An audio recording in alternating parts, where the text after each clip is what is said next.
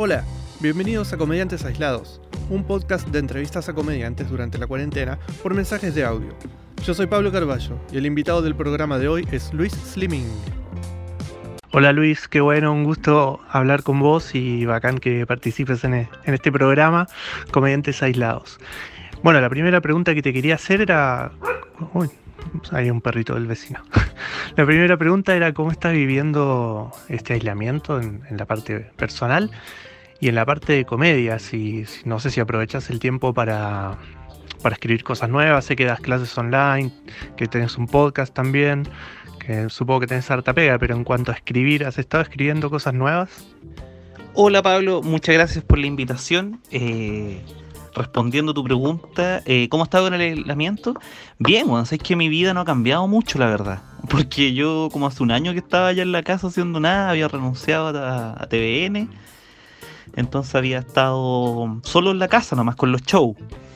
Em, tuve coronavirus incluso porque mi polola es enfermera, entonces, o sea, no, no tuve coronavirus en realidad, ella tuvo y nosotros como por dar lazo estrecho acá en la casa, tuvimos cuarentena obligatoria, así que nada, pues como que también he tenido el virus bien, bien, bien cerquita, eh, pero todo bien, todo bien. Em, así que nada, ha sido como como bien parecida a mi vida, salvo que, que ahora salgo menos nomás. Como que eso, es, lo, es lo que me ha hecho de menos, los shows. El poder salir, poder juntarse con los amigos.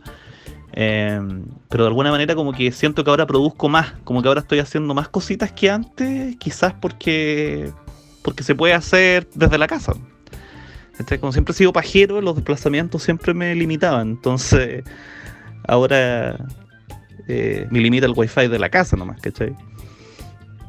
Eh, y con respecto a la escritura, eh, he escrito más cosas, sí.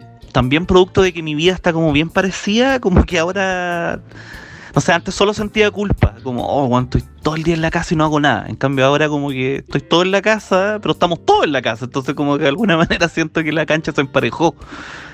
Eh, y eso como que, no sé, me, me liberó de alguna manera y como que sí he escrito más. Tampoco todos los días ni, ni, ni con la disciplina que me gustaría. Pero sí de repente me, hay noches que me siento a escribir, por lo menos una, una noche a la semana me, me mando unos párrafos. La mayoría pura mierda y todo, pero, pero de repente salen cositas buenas. También tuve un showcito por ahí que hice online. Nunca había hecho como un show de empresa. eh, así que hice uno por una universidad y, aproveché de contar como la, misma historia del coronavirus de mi polola, eh, más otras tallitas que, que fui agregando y ahí probé material y funcionó bien, entonces como que agarré confianza. Así que nada, pues estoy esperando que, que se pueda volver a, a actuar en bares y todo para poder probar los chistes que tengo. Y, y con los podcasts y los live y con todo eso como que de alguna manera sublimo todas las ganas que tengo de hablar weá nomás. Así que también ha sido bastante bueno eso. Me, me ha permitido independizarme también. Me, me, he- podido ir comprando mi equipito. ta- También armé un podcast nuevo. Eh, paso el dato por ahí. Entre broma y broma. Así que nada, bueno, estoy, estoy por ese lado bien. Preocupado nomás por mi Chile querido. eh, y por el mundo en general. Así que ojalá los que sobrevivamos podamos seguir después haciendo reír. Qué mal lo del virus, che.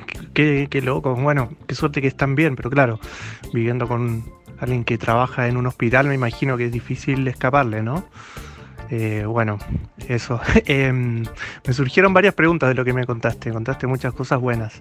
La primera que me llama la atención, quizás, bueno, vos trabajás en tele o trabajaste en tele mucho tiempo, pero para mí es más raro. Entonces digo, ¿cómo alguien renuncia a TVN? O, o a trabajar en la tele, que para varios es como, como un sueño, una meta, ¿no? Entonces, bueno, esa es mi siguiente pregunta. ¿Cómo alguien renuncia a TVN? Si es que se puede, quizás es muy personal la respuesta, pero bueno, lo que se pueda contar. La verdad es que suena mucho más rebelde de lo que realmente fue. Pasó que yo llegué a trabajar como guionista en No Culpe de la Noche, que era un late que ta- estaba en TVN. Y eh, llegué como guionista. Y después pasé como a hacer voz en off, que era porque necesitaban una voz que interactuara con la animadora, qué sé yo. Y yo no, no, no había estudiado locución ni, ni nada, era, era mi voz nomás. Y, ahí estuve muy entretenido. La verdad es que me gustaba harto, era algo nuevo, era mi primera, era mi primera vez que salía en la tele de, de, manera constante, aunque sea mi voz nomás. Entonces yo le hacía juego a los invitados, preparaba chistecitos, me, me, gustaba esa pega. Pero después el programa se volcó más como a un matinal de noche. Aparte, los temas que trataban, no sé, pues, se hablaba harto del caso del profe Nivaldo, no sé se acuerdan, ese profesor que descuartizaron, eh, esta niña que se perdió, que el pololo se sospechaba que había sido el culpable. Entonces, todas las noches hablaban temas súper tétricos, súper duros, súper tristes. Entonces no tenía nada gracioso que decir. ¿Cachai? Cualquier cosa chistosa que yo dijera iba a ser destemplada. Entonces no no, no, al final no estaba haciendo nada, ¿cachai? Lo, mi, participación se había reducido como a una vez a la semana que se hacía farándula y el resto no estaba haciendo nada. Entonces como que así estuve mucho rato haciendo nada y me aburrí, me aburrí de estar yendo a trabajar y estar sentado en el computador haciendo nada, ¿no? ¿Cachai? Entonces como que yo mismo me sentí que estaba robándole plata al canal de todos los chilenos, entonces le dije a mi jefa, oh, yo preferiría, no sé, porque pues, irme, porque también me estaba sintiendo mal ahí, sentí que me estaban mirando como, y este igual no hace nada, entonces, nada, pues, como que fue una decisión mutua y mi jefa me dijo, ya, cuando te, cuando te necesite te llamo y te pago las veces que vengáis. Y así estuve yendo un par de veces hasta que después me dejaron de llamar y después el programa también terminó, entonces, nada, pues, esa, fue mi, mi salida de TVN pero no fue tan así como me quisieron callar y me voy. No, fue de, de flojo. Bueno, igual encuentro bastante noble aceptar que uno está como pasándola mal o aburrido y, decir me voy en vez de quedarme ahí calentando el, asiento y cobrar el sueldo. está, buena igual esa mentalidad. Me parece bueno, bueno, bacán que, que lo pudiste hacer y poder salir de ahí. Em, teniendo ese trabajo y esa, esa, presión de estar en la tele, tener que responder al tiro y, escribiendo para tanta gente también, ¿te ha pasado alguna vez que, no sé, quedarte sin ideas, de tener como un blanco creativo, un vacío creativo? ¿Cómo salís de esos momentos si es que te pasan? ¿Cómo salgo del bloqueo creativo? No tengo idea, porque a veces siento que estoy en un constante bloqueo creativo hasta que ya no lo estoy nomás. ¿Cachai? Cuando, cuando no lo estoy, ahí me doy cuenta y digo, chuta, ¿sabéis que tengo que anotar esta idea? Eh, porque por lo general no me pilla trabajando, me, llega cuando estoy viendo tele o haciendo algo súper no creativo.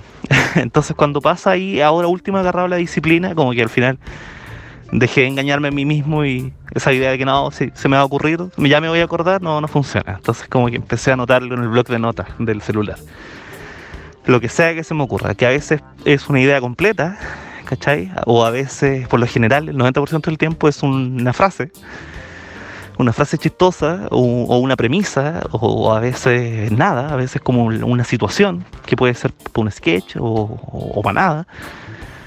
La gran mayoría de estas ideas llegan al basurero, pero algunas, algunas maduran, ¿cachai? Entonces como que hago eso, como que al final trato de recopilar harto, harta ideita y después me siento a, a ordenarlas. Pues. Empiezo a leerlas, empiezo a tratar de reconstruir la escena del crimen y, y empiezo a pegar ideitas. Pues esta con esta otra podría funcionar. Entonces como que hago eso, porque los bloqueos creativos están constantemente, entonces como que tengo chispazos de no bloqueo. Y esos chispazos aprovecho de, de anotar, de dejar algún registro de creatividad para justificar un poco el sueldo ¿no? Sí, creo que, bueno, todos creo que tenemos ideas que de repente se te ocurren y las vas anotando, grabando, dejando por ahí en el celular o en, un cuadernito, donde sea. Pero después obviamente llega el momento como de sentarse y, organizar ese material. Vos te, te obligás como si fuera un, tenés una rutina de, escribir onda, no sé, todos los días a las 10 de la mañana me siento y tengo que hacer tres chistes. ¿Tenés algo así como estructurado o cuando tenés, obviamente cuando hay un deadline no queda otra? Pero durante el día tenés como una pauta de seguir o lo haces cuando tenés ganas, cuando estás libre, eh, no tan estructurado. Y lo otro es cómo haces para, para cambiar el chip cuando escribís para vos y para otro. Y si es verdad eso, no sé, de repente te guardás los mejores chistes para vos, decís, oh, este es muy bueno, mejor me lo quedo para mí. O decís, no, bueno, es para otro, da lo mismo. Eh, no, no tengo ningún método así de disciplina de escribir tres chistes diarios, no, no. Siempre he querido hacerlo porque siempre que escucho comediantes que admiro, tienen esa weá de la disciplina, de que no, todos los días escribo, no, yo no, no nunca he podido. Alguna vez me lo he propuesto y como hacer ejercicio, pues, ¿cachai? Como que sí, estuve tres días y después no, nunca más, pues, ¿cachai? Pagué el gimnasio seis meses, fui dos días. Eso me ha pasado un poco con, con, la, con la disciplina humorística. Eh, como claro, cuando estoy con el, con el deadline y estoy con la agua hasta el pico de haber entregado esto hace dos semanas, ahí recién como que digo, ya, sabes que vamos a, vamos a poner a escribir. Pero si no, es muy relajado, ¿cachai? Y a veces te agarra la inspiración nomás. Para veces se te ocurre una hueá graciosa y la notas y seguís de largo, ¿cachai? Eh, generalmente cuando estáis, estáis contento por alguna cosa que consumiste, algún pitito, algún copetito, ahí me, pasa que de repente me, pongo bueno para escribir. Como que anoto una weá y, sigo de largo, ¿cachai? Como que me entretengo. Pero, pero como no soy un adicto, pasa poco. y mm, es que, bueno, igual ahora me ha pasado que el último tiempo he estado escribiendo para Kramer nomás. Entonces somos tan distintos que es muy difícil que se me topen los chistes. Eh, lo mismo con Fabricio, que de repente también colaboro con él. Eh, con Fabricio es más de imponer ideas, él como que redacta el propio chiste, como que conversamos más que, que, escribirle así como, mira, toma, aquí está listo, ¿cachai? Eh, con Pedro lo mismo, de repente salen de conversaciones, no, no, no acostumbro como ahora ya a escribir así como toma, ¿cachai? Salvo a, salvo a Kramer, pero repito, somos tan distintos que no muy rara vez se nos, se nos topan los chistes, porque y a veces cuando escribo algo para mí, Em, digo, ah, mira, esto podría servirle a esta otra persona, ¿cachai? Porque quizás no me, no sé, pues no es algo que tampoco me muera por decir, ¿cachai? Generalmente me guardo para mí las cosas que son eh, como premisas como originales o, que yo encuentre que es muy inteligente, ¿cachai? Como que yo digo, oh, esta, esta está buena. Pero, pero la quiero para mí, para yo quedar de bacán. Pero mentira, porque al final la wea no debe ser ni inteligente, se, se la escribí curado. Pero, pero eso, eso me pasa, que las, las que me dejo para mí a veces no son las más chistosas, pero son las que siento que son más profundas. ¿Cachai? Y las que son chistosas se venden al mejor postor, llegar y llevar. Es difícil tener una rutina, ¿no? Yo creo, bueno, no sé, no sé, no conozco tanto, pero siento que los comediantes somos muy pajeros, que nos cuesta tener esa como regla de sentarse, escribir, no sé. Lo, hay, hay, algunos que sé que lo hacen y los admiro por eso, pero es difícil, me parece, ¿no? Quizá eso también tiene que ver con, la creatividad, de poder ser más volátil, incluso con algunas ayudas exteriores como drogas.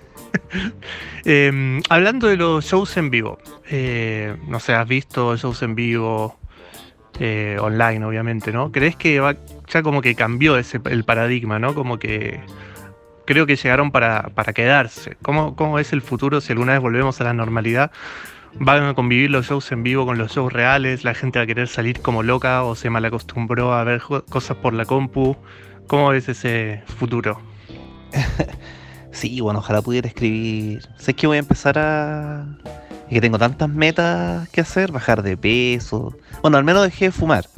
Así que ya eso. Pero es porque por el coronavirus, porque si no ya hubiese fumado quizás. Bueno, no sé.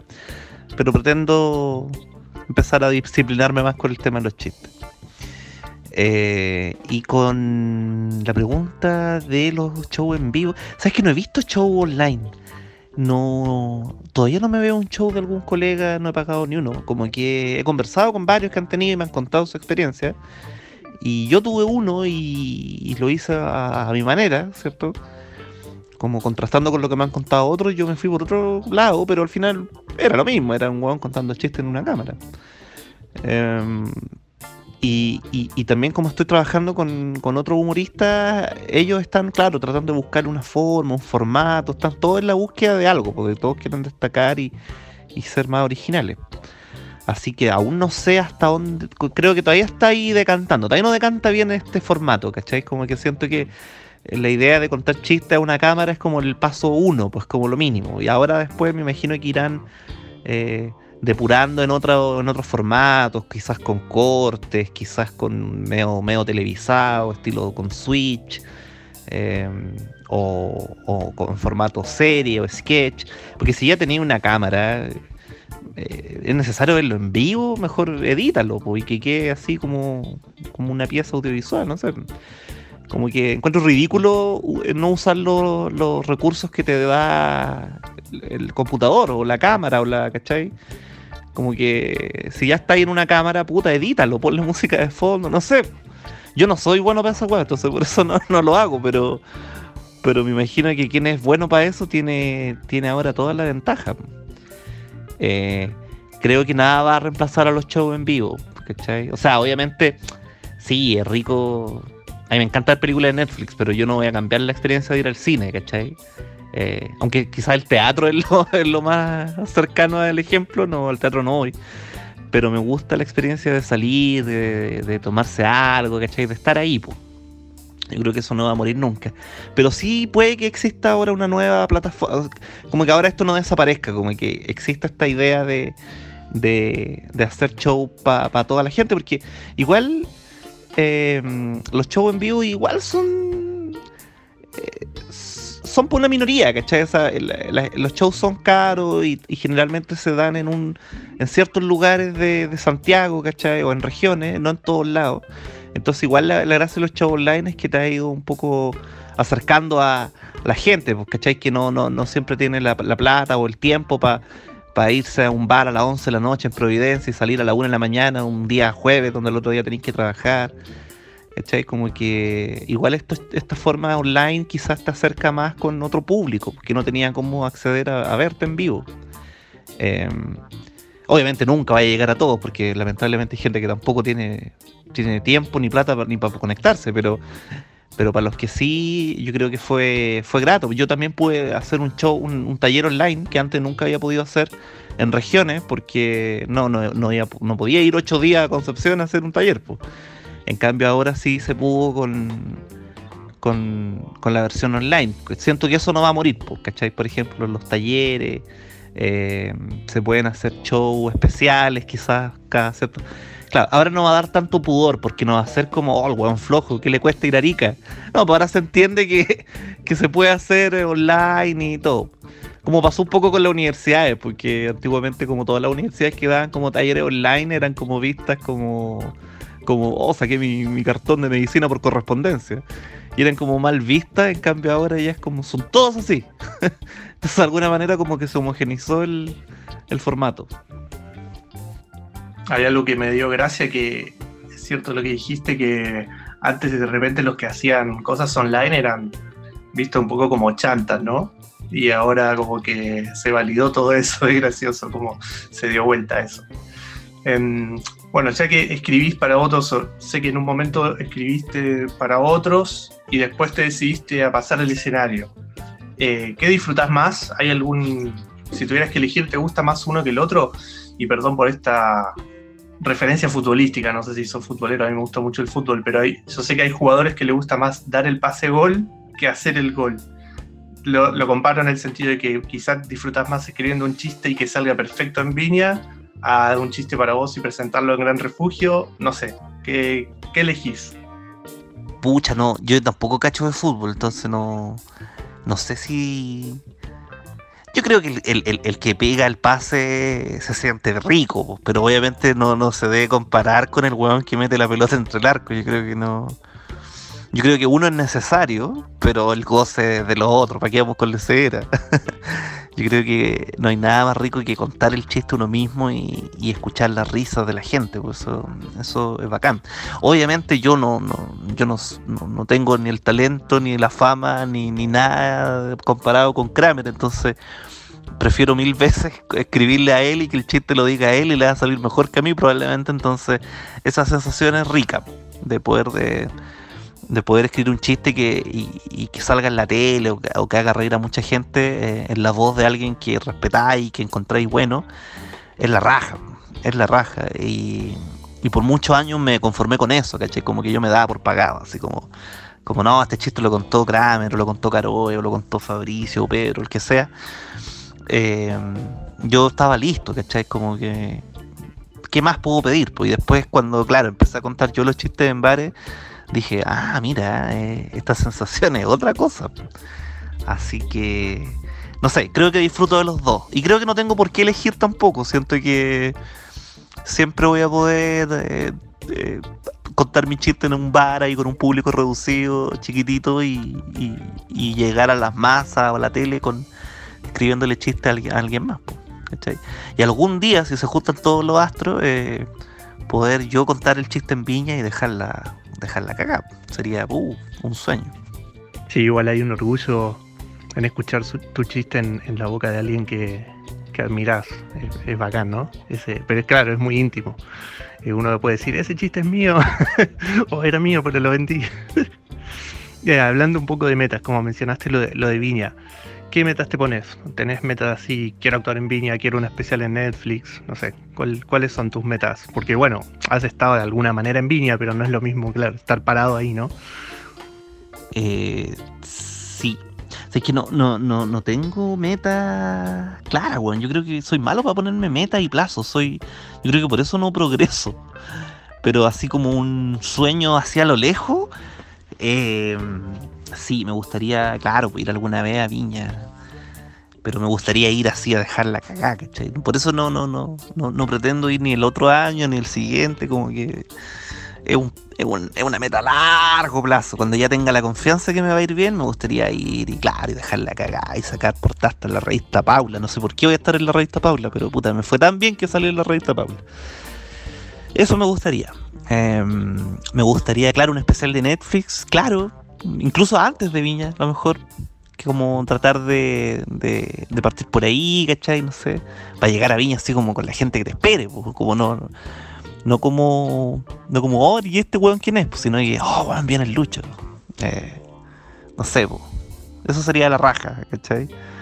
Pero no, no sé, me gustaría tener un programa de radio alguna vez no un podcast, sino que con una radio FM, con el huevo Fuensalía, con todos esos jóvenes.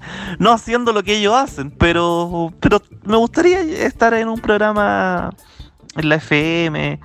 Me gustaría ganar plata y ser rostro de Ripley y salir con la Diana, ven Martín, weón, tomemos juntos. Pero pero sé que lo voy a pasar mal haciendo ganando millones a costa de, de, endeudar a la gente. Pero puedo ir con eso, ¿eh? Y, lo, y la otra meta, em, no, nada, ¿sabes qué es lo que me gustaría de verdad por sobre todo eso? Me gustaría participar en algo bacán, ser parte de, del staff que escribe alguna serie. Eh, no, bueno, el otro día me leí un libro de uno de los creadores de, los colaboradores de Los Simpsons y, era como, bueno, que, sueño poder trabajar en algo que, que marque generaciones, que, que sea una weá que te dé orgullo verla, ¿cachai? Que, además genera tanta plata. Eso me gustaría, ser parte de una de una serie o de algo que que puta, que deje la cagada, ¿cachai? Eso, eso, eso me, encantaría. Ser como el creador de alguna serie como los Venegas, no sé. no, no, no, quizá otra, pero una weá así que la gente diga, oh, buena, buena, buena serie esa. Y ganar millones haciendo nada, viviendo de los de las poleras que vendo con esas weas. Sí, ese libro es muy bueno de Los Simpsons, lo leí, es tremendo y está muy bien escrito, muy entretenido leerlo aparte y tira unos consejos muy buenos. Em, volviendo al tema aislamiento, ¿hay algo que extrañes de, bueno, de la libertad de poder salir? Y, y, lo otro, de repente había algo que vos decías, puta, que lata estar encerrado. Eh, hay gente que le gusta estar encerrada, pero no es lo mismo cuando te obligan. Entonces, sí, puta, qué lata estar encerrado, pero digas, no, ¿sabes qué? No, no me pasé tan mal, ¿no? Más allá de que, bueno, que en algún momento estuviste con un poco quizá enfermo y todo eso, pero algo que digas, puta, no era tan malo, no sé, tuve tiempo para hacer algunas cosas, gente que vio tutoriales, que aprendió algo nuevo, no sé. Eh, sí, sabes que yo, contrario a lo que. O sea, obviamente no desmereciendo la gravedad del asunto y, y, y obviamente voy a hablar solo por mí a mí esta pandemia no me ha venido pero para nada mal. como que de alguna manera yo estuve toda la vida esperándola. ¿Cachai? Como que. Como que Arturo Longton y yo somos los buenos. Yo creo que estamos ni ahí con, salir de la casa. De verdad que. He estado acá. Yo ya llevaba como un año sin salir de mi casa. Entonces, como que yo me vine enterando de la pandemia la semana pasada. Como que la semana pasada caché que había cuarentena, los milicos me enteré hoy día que estaban en la noche porque de verdad no, no salgo. Como que solo salía a los shows y eso hecho de menos, ¿cachai? El salir en los shows, eh, más encima, creo que eso es lo único malo de la weá, como que he estado con poca actividad física, porque yo si bien nunca he sido un weón que me mueva mucho, por último la camina al metro me servía para mover las piernas, entonces ahora como que engordé, encima como dejé de fumar como más, entonces por ese lado estoy chato, ¿cachai? Porque me, es, cosa de escuchar los audios que te mandé ayer cuando paseaba al perro, que era como Darth Vader dando una entrevista, porque jadeaba peor que Don Miguel en la maratón, y es porque estaba caminando nomás. Po. Entonces eso como que me ha, me ha dado lata de la pandemia, ¿cachai? Mi, mi, mi poco estado eh, físico. Eh, pero por otro lado, ha sido provechoso para mí. Como te contaba, he escrito más, eh, me he puesto al día con hartas series que quería ver, he leído libros de nuevo. Entonces, era como todo lo que yo hacía antes con culpa, que al, final como que no hacía nada, como que me ponía a leer un libro y lo dejaba porque no, porque cómo estar perdiendo el tiempo acá, eh, esta serie no, cómo la voy a estar viendo, se sufría, ¿no? En cambio ahora como que están todos en esa, me relajo. He podido compartir más con mi hija, em, la, estoy ayudando yo a estudiar, ¿cachai? Entonces como que también por ese lado ha sido bueno. Así que... Eh, nada, preocupado nomás por mi polola, que es la que tiene que estar ahí contra el virus, pero yo acá en la casa estoy estoy flor, weón. Es cierto, da un poco de culpa, pero a mí me pasa un poco lo mismo que siento que por fin tuve tiempo de terminar de ver mil cosas que tenía pendientes, viste, cosas que dejás guardadas, que nunca tenés tiempo, claro, te da culpa. Sí, ahora, bueno, igual yo tengo otra pega, entonces como que trabajo en casa, pero igual tengo más tiempo y pensar en volver a trabajar a la pega me da una angustia terrible. Que ojalá que se quede el home office para siempre más allá de, de, la, de la, enfermedad y la pandemia. Em, tema escenario. Que falta poco, faltan dos preguntas. Em, ¿Alguna vez que le hayas pasado muy mal en el escenario? Esos días que decís, ¿para qué mierda vine? Me tendría que haber quedado en casa, no sé, por la, la hueá que fuera. Y una, alguna vez, algún recuerdo muy bueno en el escenario, esos días que te bajás y te sentís el mejor del mundo, eh, que no sé, más allá de que haya poca o mucha gente, más allá que el bar esté bueno o malo, esos días que son increíbles, inolvidables. Eh, sí, estaría bueno que el, que el teletrabajo no, eh, no muera con la pandemia. Pues. Yo creo que así como el beso en la cara va definitivamente ya quedó en el pasado, el la excusa de que tiene que ir a trabajar y esta pega no se puede hacer de su casa también va a morir. Como que yo creo que va a ser difícil extirpar esta, esta, nueva, esta, nuevo, esta nueva forma de trabajar. Eh, respondiéndola, sí, he tenido de ambas. He tenido de ambas. Em, la, la, sensación de que estoy puro weanda, que vine, me ha pasado eh, me pasaba mm, al principio mucho, eh, cuando recién em, empecé a hacer stand-up, porque no, no tenía las herramientas para poder salir del paso, ¿cachai? Como que yo era de la escuela de poner play nomás, pues me aprendía mi texto casi de memoria y, lo recitaba, entonces al más mínimo... A la, a la mínima distracción, ¿cachai? Alguien me dijo algo o la juguera culiada empezó a funcionar. Como sabemos, el peor enemigo de la comedia es el mojito te distraí y, como que decís, chucha, me quedaba en blanco, ¿cachai? Eso cuando estaba, y eso cuando el chiste estaba funcionando bien. Eh, ahora imagínate un chiste malo que probé por primera vez y causó cero risa, entonces además me ponía nervioso. Entonces sí, hubo ocasiones en que me bajé con la sensación de, de por, qué estoy haciendo esta weá, ¿cachai? O sea, no, si está, está tranquilito en mi casa, escribiendo para otro, estoy ¿cachai? Entonces como que empezáis a desconfiar, pues seré chistoso en realidad o, o es la guata nomás la que da risa. Y, y bueno, no sé, como que eh, después con el tiempo se fue, se, va pasando eso, porque vaya agarrando más experiencia, entonces si un chiste sale mal, sabía un poquito cómo, cómo reírte de ti mismo y, dar vuelta un poquito a la situación y todo. Y cuando hay probado chistes malos, eh, también ya cierta agarráis experiencia, porque ¿cachai? De que lo, lo arropáis, lo ponía entre medio de dos que sabéis que funcionan bien, entonces si sale mal, no importa, después viene otro que funciona, entonces como que con el tiempo se te vaya agarrando cierta inmunidad, ¿cachai? Al, al, al, a la pifia virus, no sé, como que te vaya agarrando cierta inmunidad, entonces sabéis cómo, cómo atacar el al, patógeno cuando aparece. Em, y la sensación de que me haya ido bien también. Eh, me acuerdo una en especial que fue em, hace como dos años, que estaba yo en el Gran Refugio y, me tocó justo la noche de mi cumpleaños. O sea, era un 10 de julio, eh, la noche, y yo estoy de cumpleaños el 11. Y me tocó pasar las 12 arriba del escenario. Me tocó justo arriba del escenario y, tenía que actuar Murdoch después que yo. Y Murdoch no tenía preparado su, su, su, su telón, todo, todo como su aparataje, entonces tuve que rellenar y por primera vez tuve que interactuar con el público como fuera de libreto. O sea, ya lo, ya lo venía haciendo hace un tiempo, pero ahora como que estaba obligado a hacerlo sin más chistes. Ya no tenía más chistes. Entonces solo improvisé. Y, fue justo esa noche en que andaba muy chistoso y, el show había funcionado bien. Me puse a conversar con la gente, empecé a conectar anécdotas que habían contado otros comediantes antes que me subiera yo. Hice reír unas mesas que no tenían conexión alguna.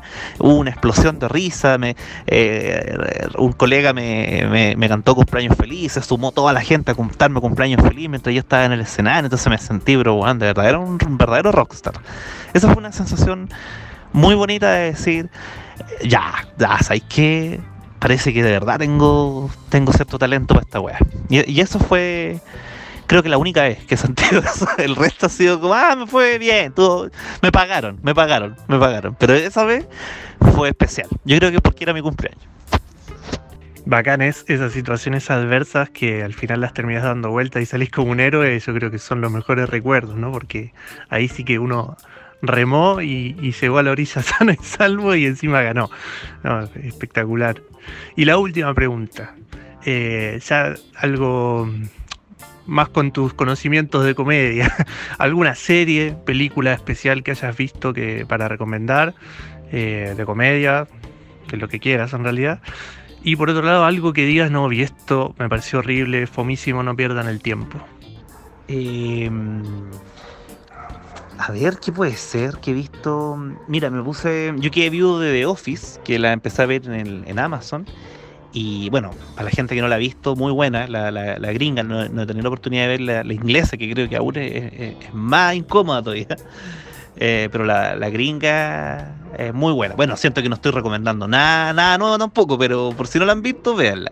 Entonces, la historia es que me quedé viudo de eso y me puse a buscar otra serie y me pillé una que siempre me la pillaba en el cable y nunca le tuve fe, que se llamaba Superstore, que son como unos buenos que trabajan en un Walmart, como en un líder. Y sabes que bien buena, bien buena. Eh, como que me, ganó solo el prejuicio, como dije, puta, pero acá actúan pura gente fea, weón. Y de verdad que era, de verdad que parece que esa es la gracia, de que son como puros hueones medio outsiders de la sociedad, entonces como que tiene un humor bien, bien bueno, pero muy, que aparenta mucho que se ve muy cliché, se ve como, ah, una serie más. Y quizás sí lo es, pero tiene buenos chistes, ah, tiene muy buenos chistes. Entonces la recomiendo para la gente que, no sé, pues que le gustan los, sitcoms como un poquito clásicos, pero que tampoco caigan en los Charlie Chin. Este, este es. A mí me, gustó harto. Em, y tiene toda esta poco, eh, no sé, pues ya no tiene este glamour de los niños bonitos de Nueva York. No, estos son hueones como latinos, ¿cachai? Que trabajan en un líder de empaque, entonces tiene, tiene esa onda. Em, Silicon Valley, también una serie que ya terminó, pero que no la había visto, muy buena, em, muy, muy, muy buena. Eh, Watchmen, también, no es de comedia, pero por si la gente que le gusta el cómics y, las cosas bonitas, está, está bien hecha. Y especiales de Netflix que he visto de comedia, ¿cuál puede ser?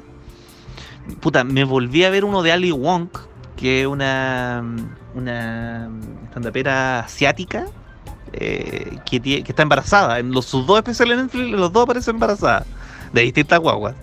Ambos muy buenos.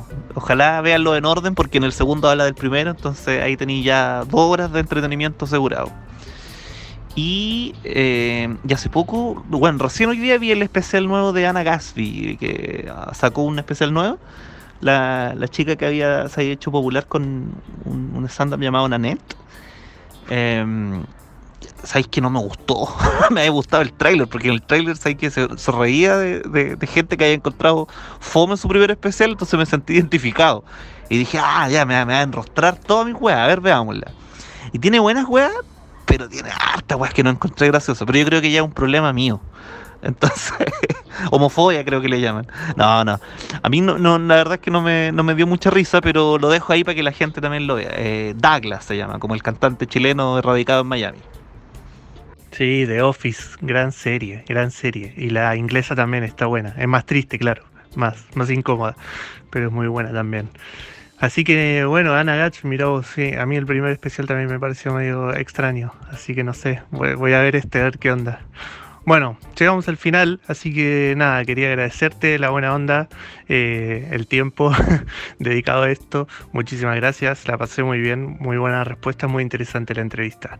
Así que bueno, lo mejor para vos y ojalá que cuando termine esto nos veamos. Te mando un abrazo y bueno, muchas gracias. Muchas gracias a ti Pablo por la entrevista, que pero fascinado con el formato, esta comodidad de poder responder por audio sin la presión de que me estoy esperando, entonces me, es rico porque te tomáis tu tiempo. Contémosle a la gente que esta entrevista partió cuando había un contagiado en Chile, entonces ha sido, ha sido lenta. Pero, pero no, ha sido, ha sido, ha sido grato. Eh, te felicito por el formato, está bueno y, nada, pues tienes toda la razón. Ojalá podamos, cuando toda esta mierda pase, eh, poder encontrarnos en algún bar y hacer un salud por la comedia, conchetumare. Salud.